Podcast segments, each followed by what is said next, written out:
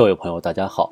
欢迎大家收听小凡为大家录制的公考节目。节目文字版下载，请关注微信公众号，跟着评论学申论。本期话题为：大力发展服务型制造，推动我国服务型制造快速发展，促进制造与服务深入融合有了新进展。前不久，工信部等十五个部门联合印发《关于进一步促进服务型制造发展的指导意见》，清晰描绘了服务型制造的发展路径和目标远景。为我国制造业转型升级提供了方向指引。作为制造与服务融合发展的新业态，服务型制造正在像工业互联网、智能制造一样被越来越多的人熟知。二零一六年，我国出台发展服务型制造专项行动指南，四年间，服务型制造已在我国不同行业落地生根，不断生长出新模式、新业态，很大程度上重塑了传统制造业的内涵和形式。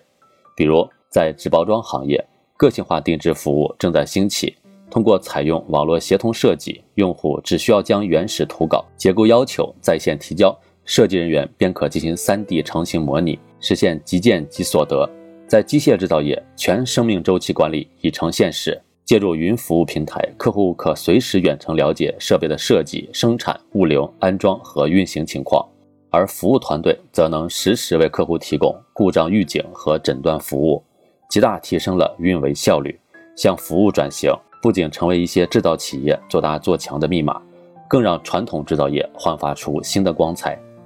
此次出台的指导意见提出，到二零二二年，服务型制造理念得到普遍认可，服务型制造主要模式深入发展，制造业企业服务投入和服务产出显著提升。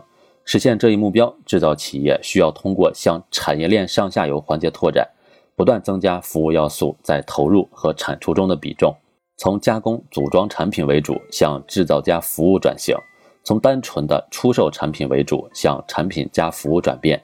事实上，无论从经济学理论还是产业实践来看，向服务型制造转型都是传统制造业拓展盈利空间、重塑竞争优势的一条必由之路。从微笑曲线看，在价值链中，附加值更多体现在两端，即设计和销售。处于中间环节的生产附加值相对较低，服务型制造有助于企业向高附加值攀升。从世界制造业发展实践来看，制造业服务化已是大势所趋。一些著名制造企业的服务收入占比已超过百分之五十，通过拓展服务路径，业务规模和效益实现了大幅增长。推动服务型制造发展，离不开标准体系、人才队伍、公共服务体系的逐步健全。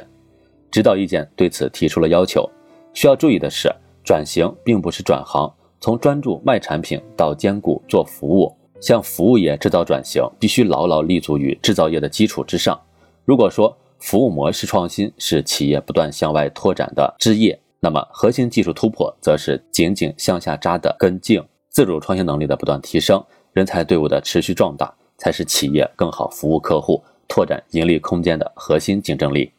党的十九大报告强调，加快建设制造强国，加快发展先进制造业，推动互联网、大数据、人工智能和实体经济深度融合。作为制造业大国，我国制造业门类齐全，产业体系完备，拥有培育服务性制造的良好土壤，超大市场规模，应用场景丰富，企业对新技术适应能力强，创新氛围活跃，再加上五 G、人工智能等新一代信息技术的支撑。